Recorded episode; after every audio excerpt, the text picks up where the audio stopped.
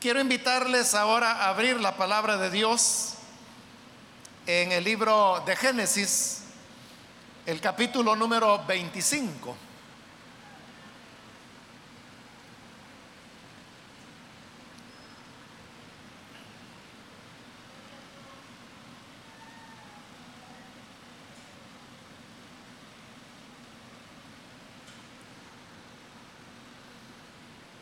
Dice Génesis 25, el versículo 34. Entonces Jacob dio a Esaú pan y del guisado de las lentejas. Y él comió y bebió y se levantó y se fue. Así menospreció Esaú la primogenitura. Solamente eso vamos a leer. Pueden tomar sus asientos, por favor.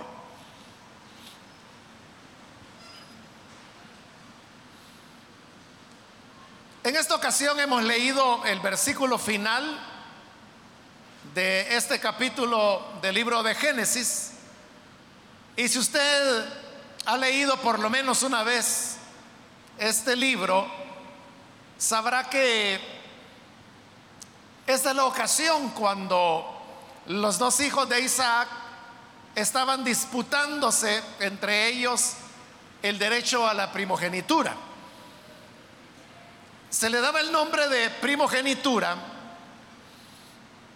a las promesas que Dios había dado en primer lugar a Abraham y posteriormente a Isaac, que ellos habrían de ser de bendición para todas las naciones, que serían un pueblo numeroso y que habrían de habitar en la tierra hacia la cual Dios había movido a Abraham. Esto de la primogenitura, como dije, era eran promesas, promesas cuyo cumplimiento se esperaban para el futuro, un futuro que no estaba determinado, que era incierto, pero que había que esperar por él. En realidad habría de pasar eh, bastante tiempo, siglos en realidad, para que la, promesa de la primogenitura pudiera evidenciarse. Entonces no era algo que se iba a tener de manera inmediata, sino que se esperaba en un futuro y no era un futuro cercano, era un futuro lejano. Y la primogenitura eh, era un privilegio que, que los padres otorgaban a sus hijos normalmente se le otorgaba al hijo mayor, pero no necesariamente tenía que ser así, porque en el caso de Abraham, el hijo mayor de él fue Ismael, pero no fue él quien recibió la promesa de la primogenitura, sino que fue el segundo hijo de Abraham, que fue Isaac. Ahora, Isaac había tenido dos hijos. Estos eran mellizos, habían compartido el, vientre de su madre al mismo tiempo. Uno había nacido antes que el otro, pero solamente con unos minutos de diferencia. Pero el primero que había nacido fue Esaú. Y por lo tanto él era considerado el mayor. Y luego nació Jacob, que como por diferencia de unos minutos, fue reconocido como el menor. Quien tenía más posibilidades entonces de recibir la promesa de la primogenitura era el mayor, aunque fuera por minutos. Y este era Esaú. Pero desde, desde que estaban en el vientre de la madre, ya había una disputa entre los dos bebés por quién sería el que llevaría la primogenitura. Y esto es algo que se va a extender a, lo largo de la vida de estos dos hermanos. Y el episodio que hoy acabamos de leer tiene que ver con, con esa disputa cuando ellos eran muy jóvenes. Ellos eran hermanos, como he dicho, mellizos, pero había muchas diferencias entre ellos. No solo había diferencias físicas, sino que también había diferencias de personalidad.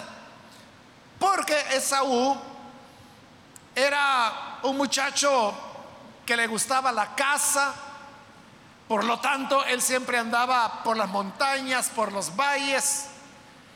Esa era su, su actividad, la caza. En tanto, Jacob era de una personalidad totalmente diferente. Él era quieto, dice la Biblia, y era una persona que permanecía en casa. Y como permanecía en casa, él había aprendido algunos oficios domésticos, entre ellos cocinar. Y eso fue lo que sucedió en esta oportunidad y es que Esaú, como era su costumbre, había ido al campo a cazar. Y eso pues requería caminar mucho, actividad física. Y cuando Esaú regresa, él venía cansado y venía hambriento porque también ya era la hora de comer. Y como era la hora de comer, Jacob, que había estado en casa, como era su costumbre, se había puesto a cocinar y él había preparado un guisado de lentejas y justamente él estaba cocinándolo cuando su hermano Esaú venía de cazar, cansado y hambriento. Cuando Esaú llega, él percibe el olor, el olor del guisado y todavía se le despierta mucho más el apetito. Y entonces le dice a su hermano Jacob, dame a comer un poco del guisado que has preparado. Y ahí Jacob aprovecha la oportunidad y le dice, sí, yo, yo te voy a dar de mi guisado, pero con una condición. Y es que me cedas tu derecho a la primogenitura. Entonces, Esaú se puso a pensar. Y él dijo, bueno, la primogenitura es algo que tiene que ver con el futuro. Y como hemos dicho, un futuro que no era tan inmediato. Pero yo lo que necesito en este momento es comer, dijo él. Y si no como, me voy a morir. Y si me muero, ¿para qué me va a servir la primogenitura?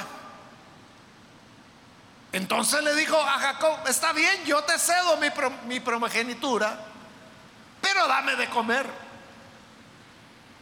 Pero Jacob quería asegurarse y le pide más formalidad.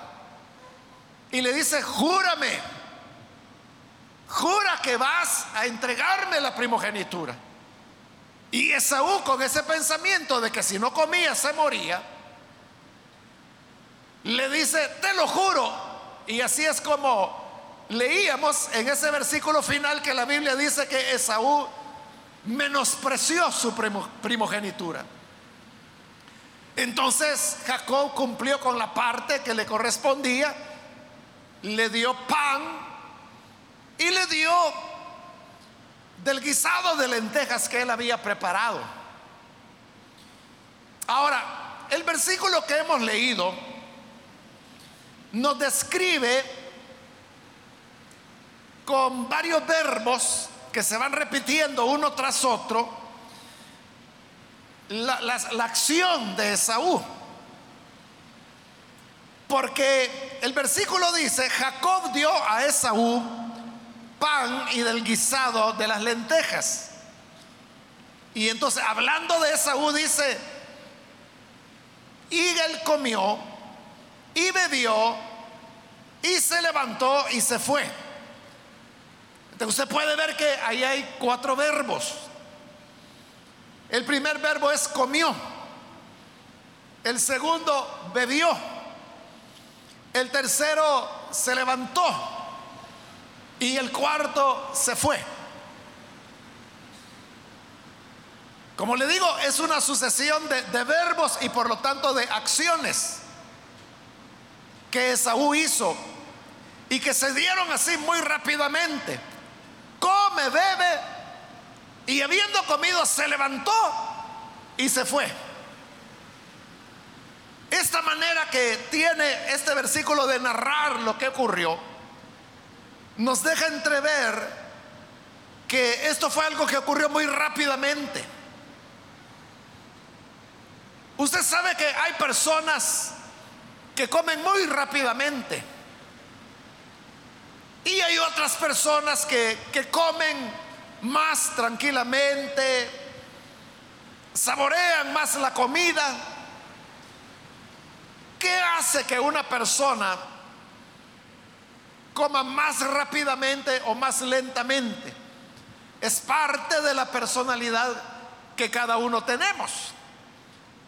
Casi siempre las personas que comen rápidamente son aquellas personas que son más activas, más extrovertidas. Es decir, la personalidad de Esaú, que como era un muchacho dedicado a la casa,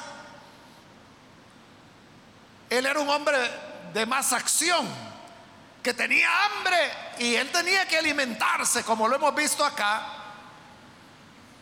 a todo precio, a toda costa. Y cuando comía, comía rápidamente.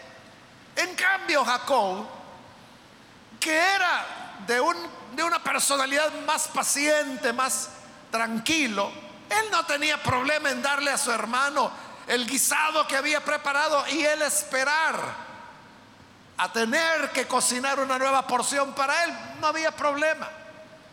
Eso nos puede llevar a pensar que es que Jacob Comía entonces más tranquilamente, tomándose su tiempo, no tenía prisas.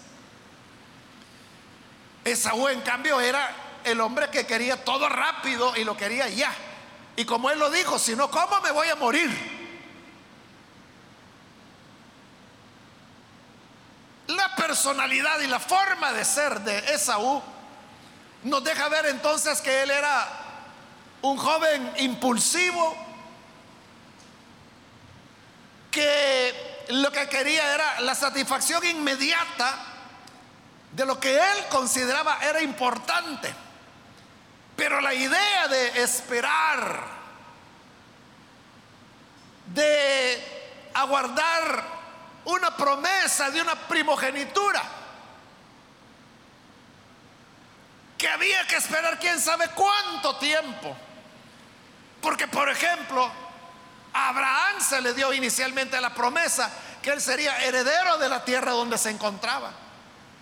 Pero el abuelo, Abraham, había muerto y él no tenía ni una propiedad excepto una pequeña parcela de tierra con una cueva que compró para sepultar a su esposa Sara y donde también el abuelo Abraham fue sepultado. Luego, papá Isaac, que también tenía la promesa de la primogenitura, de igual manera no tenía nada de tierra, excepto la parcela para sepultura, donde en su momento también Isaac fue sepultado ahí. Entonces, Esaú, que era un hombre que quería todas las cosas para hoy y para allá, se puso a pensar, bueno, si mi abuelo tuvo la bendición de la primogenitura y no tuvo tierra ninguna, papá Isaac tampoco, entonces quizás aquí van a llegar mis nietos, mis tataranietos y esa promesa no se cumple. Yo lo que quiero es comer ya. él no tenía una valoración de las cosas que vienen a futuro sino que tan solo quería una respuesta a la necesidad inmediata que tenía en ese momento. Probablemente ustedes han encontrado en el internet un, experimento, realmente es un experimento viejo, que se ha repetido varias veces y que consiste en que hay una pequeña habitación, hay una cámara que está grabando, pero las personas que están en la habitación no saben que se les está grabando. Entonces llevan a un niño pequeño de unos seis años aproximadamente y lo sientan en una mesita. Frente a él se sienta un adulto y entonces coloca un dulce sobre la mesa y le dice al niño o niña, pero solo va uno a la vez, un niño o una niña, y le dice, mira, este dulce es tuyo, es para que te lo comas. Pero si tú logras esperar 15 minutos para comerte el dulce, entonces tendrás dos dulces. Pero si te lo comes antes de los 15 minutos, entonces solo tendrás el que te comiste. Entonces, esa es la propuesta. ¿Qué quieres? ¿Un dulce ya? ¿O prefieres esperar y tener dos dulces, el doble, dentro de 15 minutos? Entonces el adulto le dice, te voy a dejar aquí por estos 15 minutos, yo voy a regresar dentro de 15 minutos. Y si todavía está ahí el dulce, entonces yo te lo doblo, yo te pongo otro más y serán tuyos. Pero si cuando vengo ya te lo has comido, pues ese es todo, todo solo será uno y quedamos de amigos. Entonces se levanta el adulto y se va y deja al niño solo en la habitación. En la habitación no hay nada más, nada que pueda distraer. Solo está el niño solo en la mesita con un dulce frente a él. Y a lo mejor usted ha visto esos videos, ¿verdad? Porque los publican, donde la cámara está grabando y donde los niños tienen una lucha tremenda.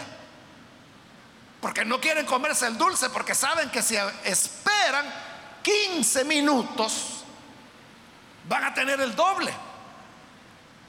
Pero el resultado de la prueba es que la mayoría, casi todos los niños y niñas, terminan comiéndose el dulce. No pueden esperar 15 minutos. Y son muy pocos los niños o niñas que si logran esperar los 15 minutos, el adulto vuelve a entrar a la habitación y le dice, ah, veo que esperaste. Entonces aquí está tu otro dulce, tiene el doble porque supo esperar.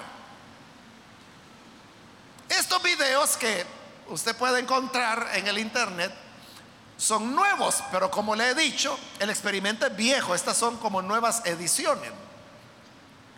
Pero el experimento es viejo, pero no terminó con esa prueba donde hubo niños y niñas que supieron esperar para tener una satisfacción, es decir, supieron posponer su complacencia para tener algo mejor en el futuro.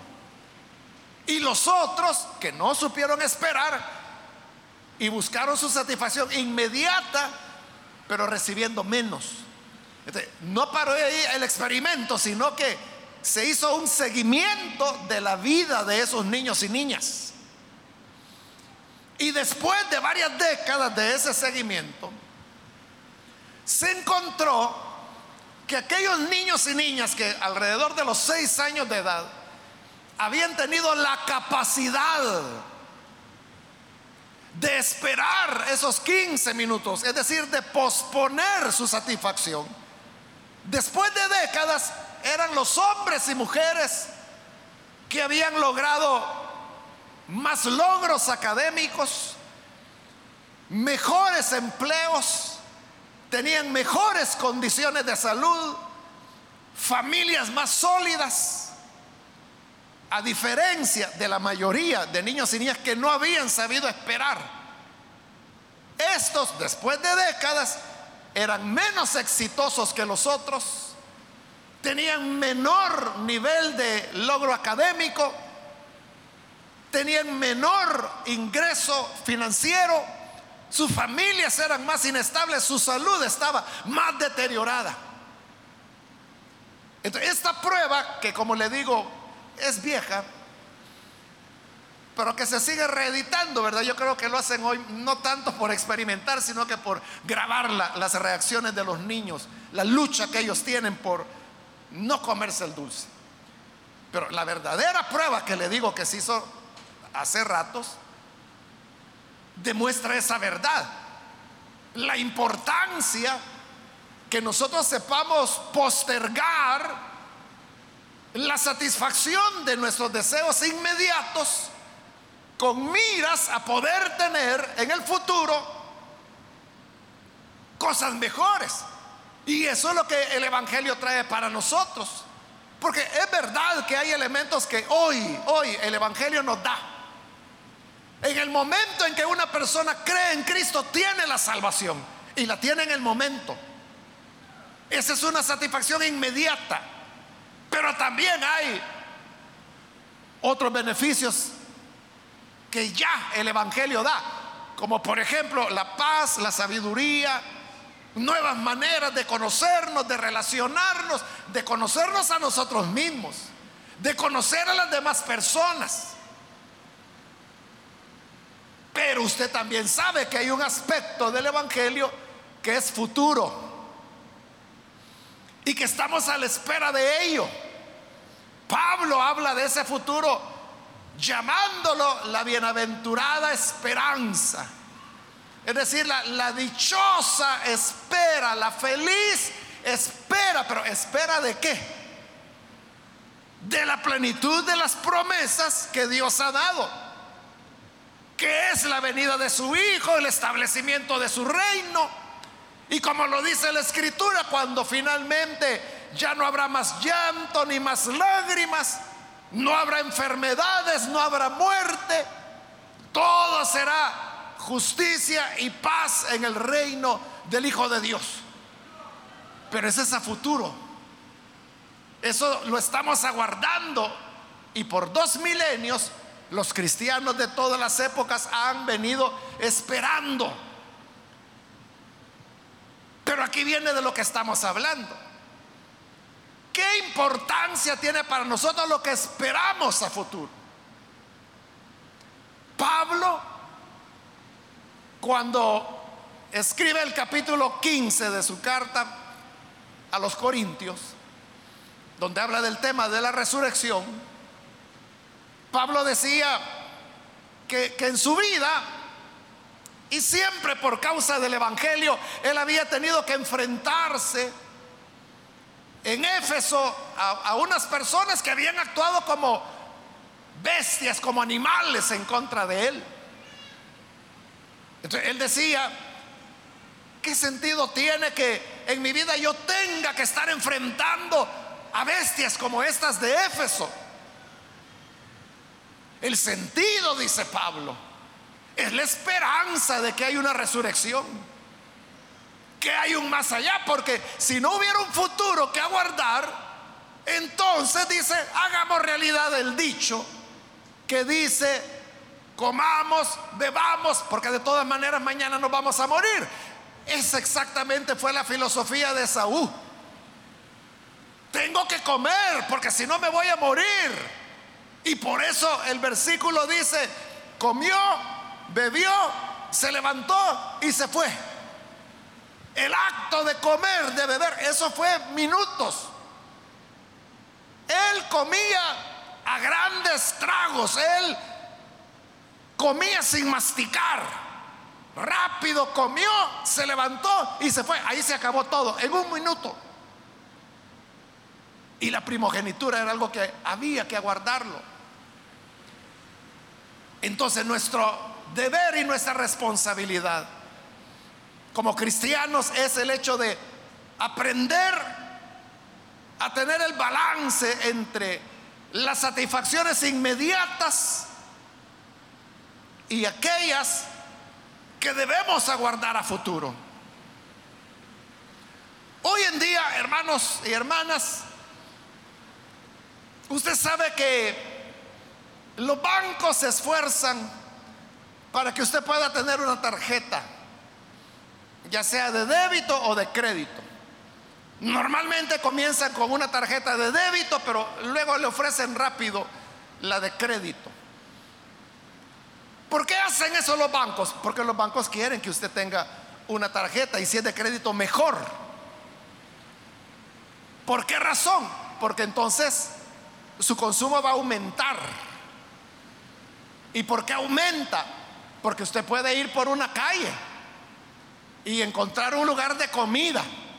O usted puede ir por un centro comercial donde quizás va a hacer alguna diligencia, pero ve en una vitrina que hay unos zapatos que le atraen o una ropa que le atrae, o si va con su hijo o su hija, un juguete que desea. Antes las cosas eran mucho más sencillas. Si usted tenía dinero en su bolsa, usted podía medir si compraba o no compraba lo que se encontró en la calle. Normalmente no lo comprábamos porque no teníamos ese dinero. Pero hoy no necesita tener el dinero. Simplemente tiene su tarjeta que él anda todo el tiempo. Entonces, ¿qué hace? Entra al negocio, presenta la tarjeta y se lleva el producto. Pero ¿sabe cuál es el engaño de la tarjeta? Que en toda esa transacción no hubo dinero de por medio. Usted no tuvo que sacar de su bolsa el dinero, los billetes, pagar y darse cuenta que ahora le quedan menos billetes. No ocurre nada de eso. Es simplemente pasar la tarjeta. Y hay algunas tarjetas que hoy tienen chip, ¿verdad? Que no hay ni que pasarla ya. Solo se acercan y ¡plim! suena y ya estuvo, ya le cargaron. ¿Qué ocurre? Que como usted no está gastando dinero, o sea, aparentemente, o sea, no está sacando de su bolsa Usted cree que no ha gastado. Y si usted no lleva cuenta de todas las veces que usa su tarjeta, cuando viene a sentir a, final del mes y que le llega ya el corte, el estado de cuenta, entonces resulta que debe 400 dólares, 500 dólares y usted gana 390. Y usted dice, ¿y cómo pude llegar ahí? No se dio cuenta. Pero usted dice, bueno, como tengo un crédito, voy a pagar solo una parte. Y qué bueno que tengo crédito, puedo seguir pagando en el futuro. Pero usted sabe que son intereses diarios que se pagan por una tarjeta de crédito. Los intereses pueden andar un interés medio como por un 24, 26% de interés anual, el medio, pero hay tarjetas que le pueden cobrar 30, 35% de interés. Es un interés devorador, o sea, exagerado. Pero usted no se da cuenta, porque como está pagando, entonces aquello que usted compró por 10 dólares, al final termina pagando 15 quizá. Si es que no se atrasa, si es que no cae en mora. O aquel aparato que costaba 100 dólares termina pagando 150, 160, dependiendo del tiempo que, mientras más tiempo, más va subiendo. Entonces, ¿qué es lo que hace la tarjeta? Que le resuelve una cuestión inmediata. pero no está pensando en el futuro. O sea, ¿quién de ustedes cuando usa la tarjeta, cada vez que la usó, usted anotó y, dice, gasté esto? Y cuando lo vuelve a usar, vuelve a anotar y va sumando. Y usted está consciente de cuánto está gastando. ¿Cuántos hacen eso? Me atrevería a decir que unas dos personas, tres, quizá nadie que resulta que la persona no sabe lo que está gastando. Por eso le digo, antes era muy, muy fácil. Usted andaba el dinero en su bolsa y lo iba gastando. Usted sabía que se le estaba acabando. Llegaba un momento cuando se daba cuenta que ya era su último billete. Y ahí no había más. Pero con una tarjeta usted sigue comprando, comprando, comprando y no se da cuenta que el dinero ya se le acabó y que usted puede seguir comprando porque es un crédito que se le está cargando por el cual usted va a tener que pagar más, más en intereses. Ahí es donde no hay que cometer el error de Esaú. Y es que uno tiene que tener una proyección a futuro. O sea, darse cuenta, hay trampas.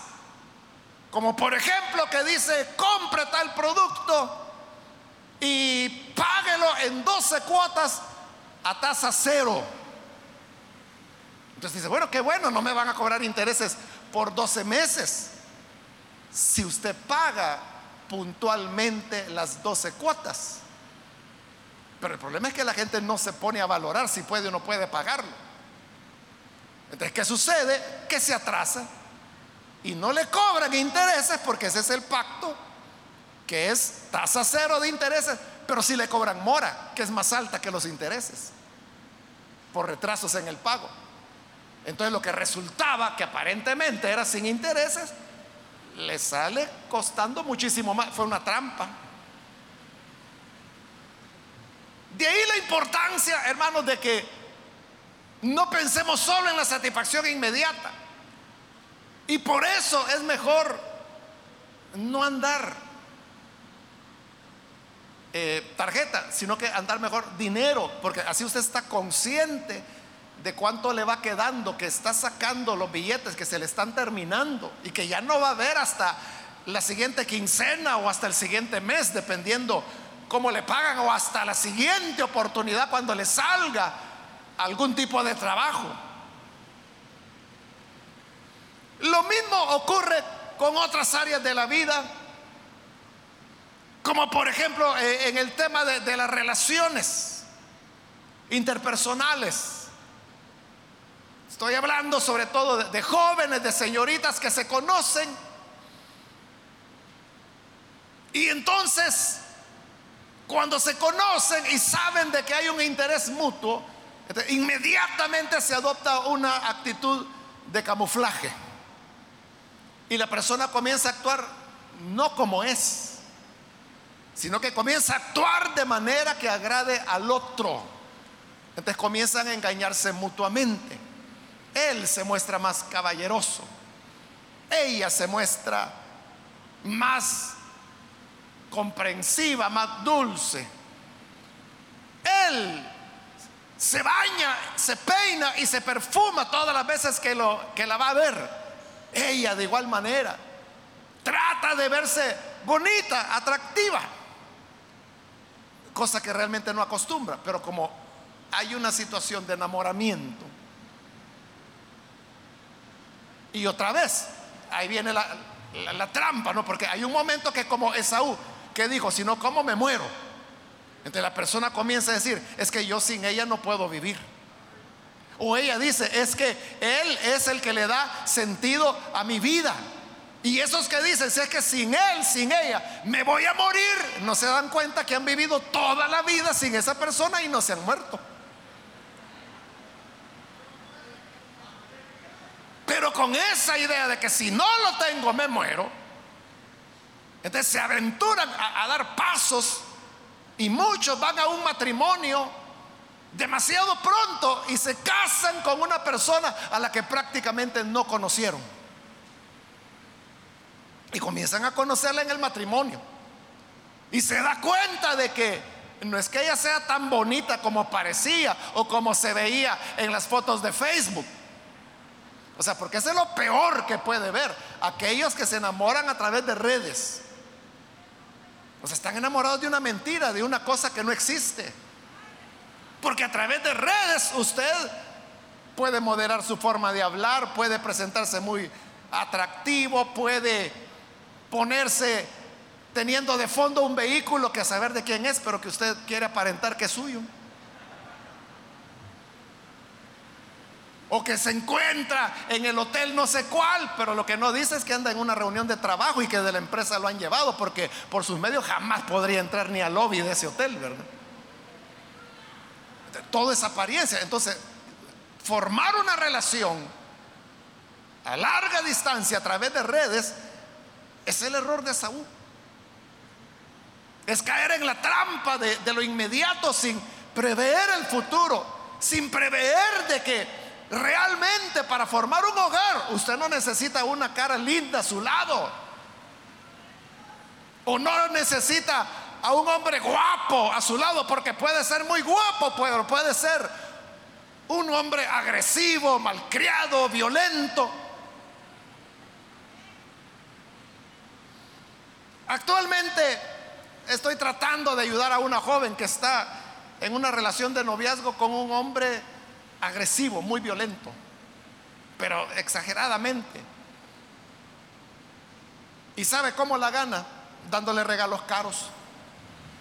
La ha golpeado, la ha lesionado, la insulta, porque ella ha tenido la precaución de que cuando él se pone agresivo, ella graba en su teléfono.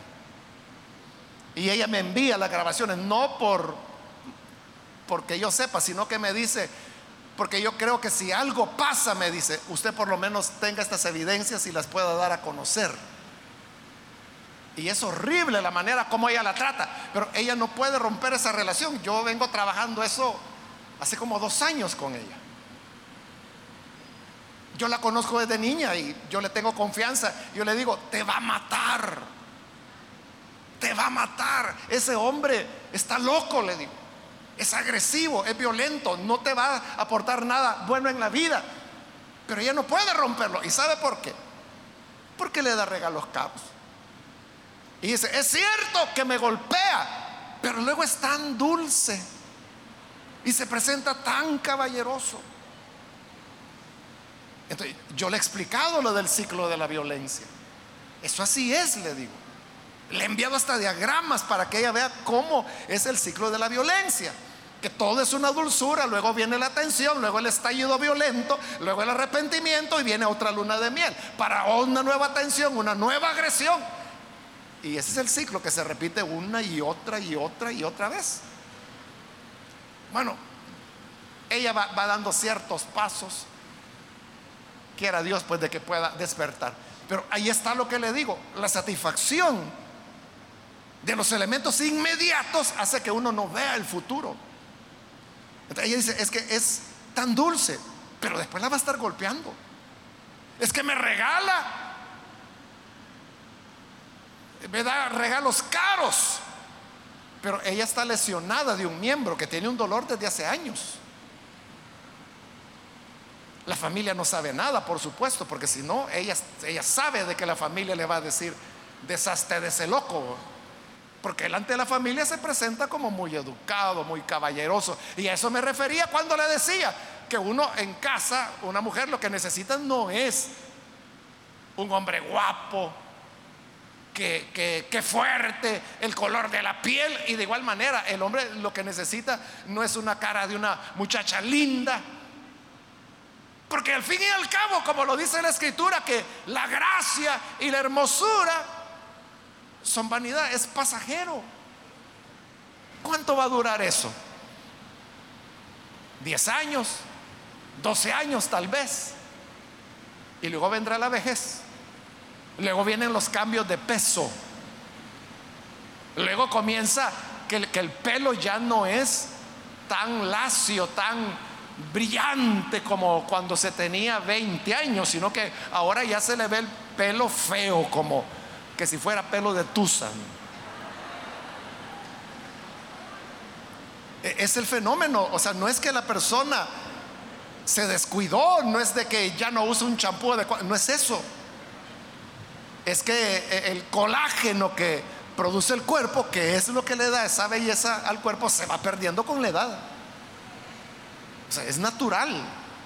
Por eso que usted nunca va a ver a una señora adulta ya, mayor, que tenga el pelo como una adolescente, o sea, imposible. O sea, su cuerpo ya cambió. Y si ese fue el único criterio,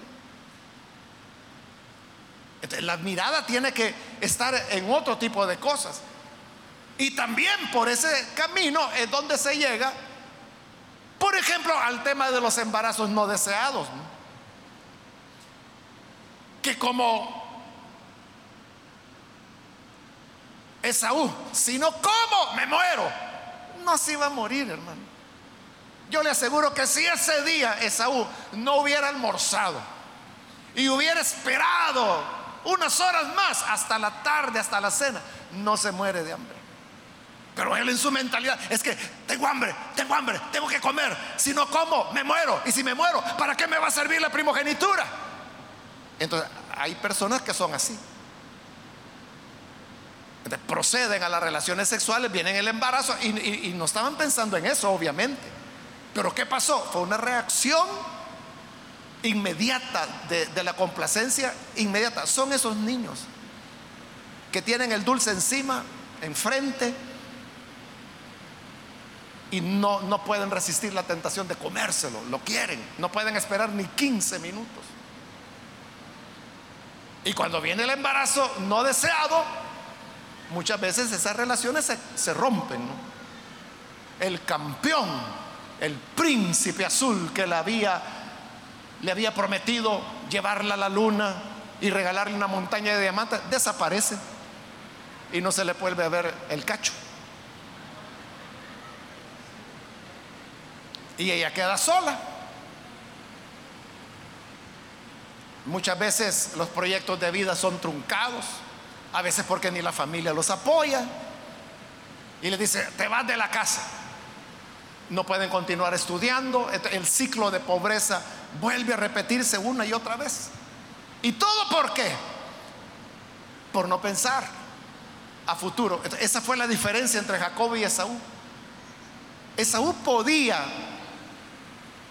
era, ese era su almuerzo, pero él dijo, yo se lo doy a mi hermano, que lo coma él, porque él tenía su mirada puesta en la primogenitura, en lo que habría de venir después, en las promesas de Dios. Había que esperar. Él tampoco tenía seguridad de cuándo iba a ser eso. Él también tenía los mismos abuelos y el mismo padre que Esaú. Pero Jacob quería la primogenitura, quería las promesas de Dios. Entonces él sacrificó lo inmediato por lo eterno. Aquí la gran pregunta es, ¿qué es lo que nosotros vamos a sacrificar?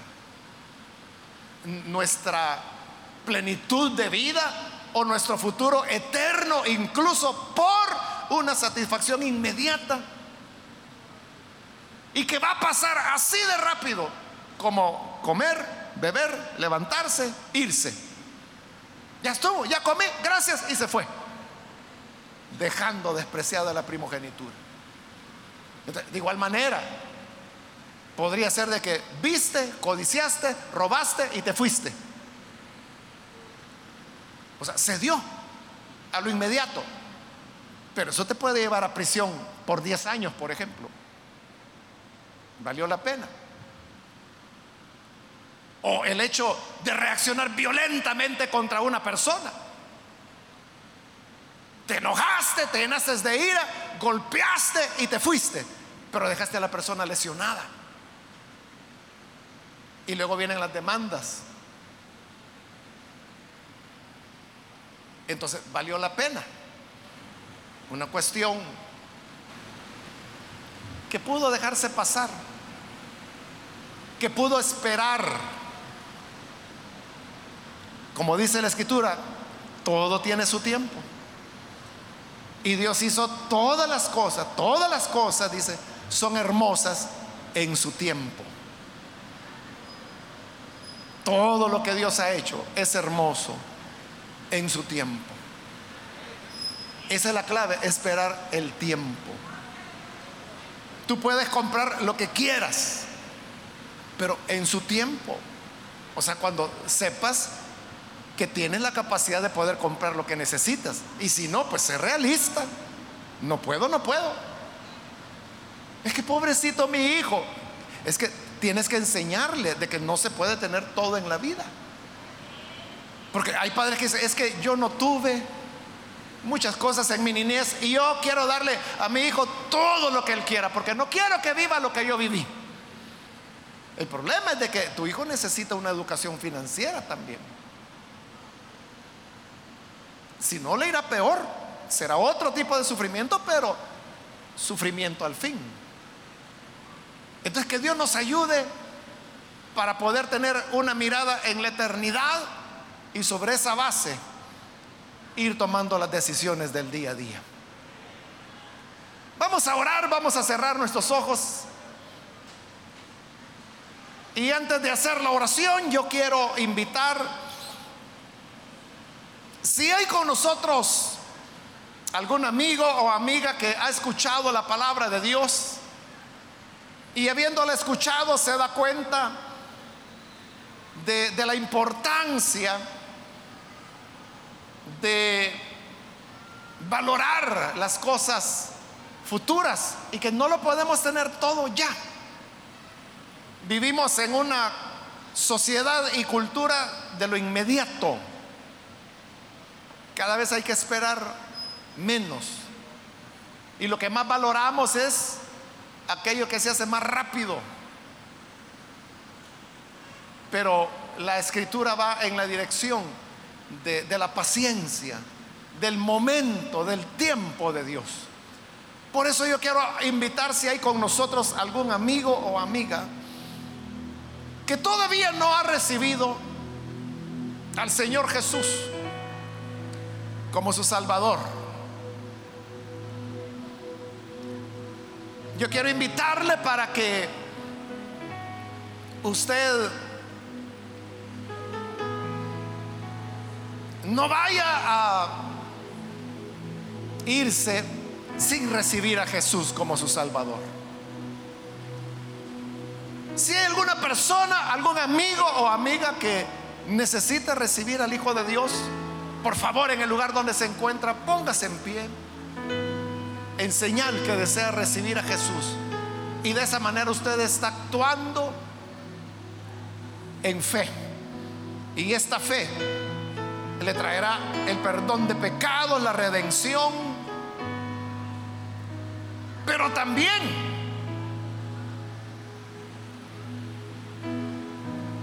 no hay que olvidar un aspecto futuro, el aspecto eterno del Evangelio, que es hacia donde vamos.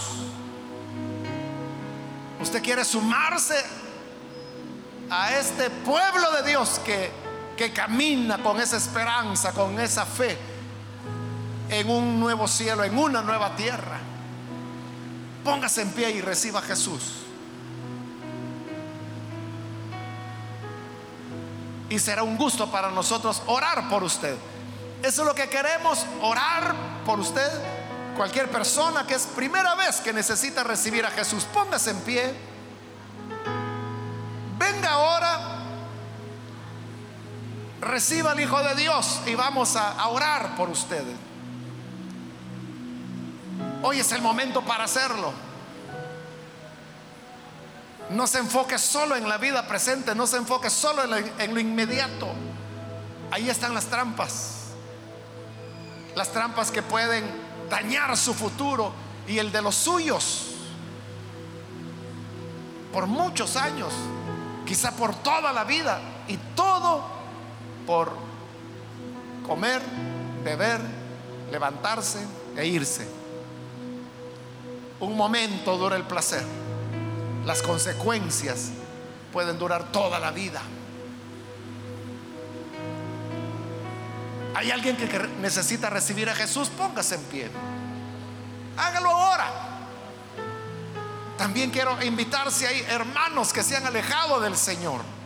Quizás se alejó por eso, por el tema del inmediatismo.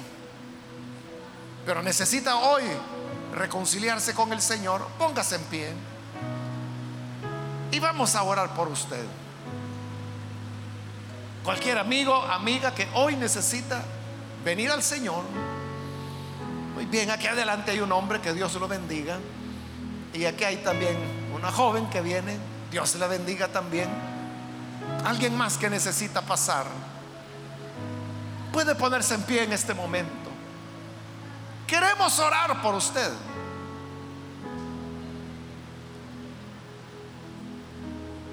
Hay otra persona que necesita venir. Bien, de este lado hay otra joven que viene. Dios la bendiga, bienvenida. ¿Alguien más que necesita pasar? Puede ponerse en pie y vamos a orar. ¿Hay otra persona más?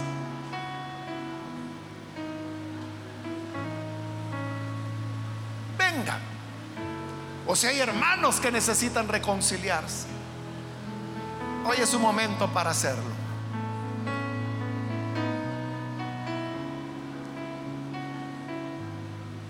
Termino la invitación, vamos a orar. Pero si hubiera alguien más, esta es ya la última llamada, necesita venir al Señor por primera vez o reconciliarse, póngase en pie. Y vamos a orar ya.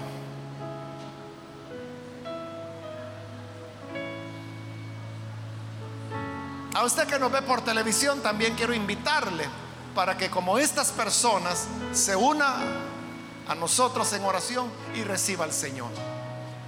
Padre, gracias te damos por tu palabra, porque ella siempre nos enseña, nos ilumina, y por ella podemos hoy llegar al conocimiento de cómo tú deseas que gobernemos nuestra vida. Padre, te presento estas personas que están aquí entregándose a ti, como también aquellos que a través de televisión, de radio o de internet se están sumando a esta oración.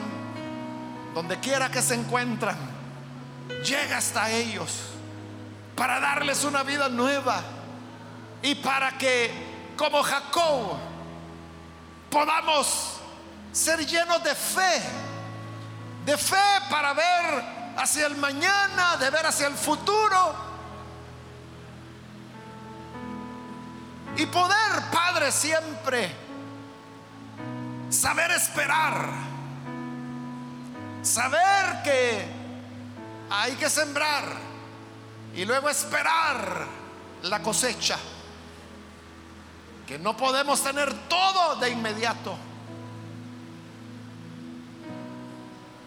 Ayúdanos entonces a hacer tu voluntad y ayúdanos a todos, a niños, a jóvenes, adultos, a mayores, que todos sepamos esperar los tiempos de cada cosa, porque es en su tiempo donde tiene la hermosura. Gracias te damos por todo esto en el nombre de Jesús nuestro Señor. Amén amén.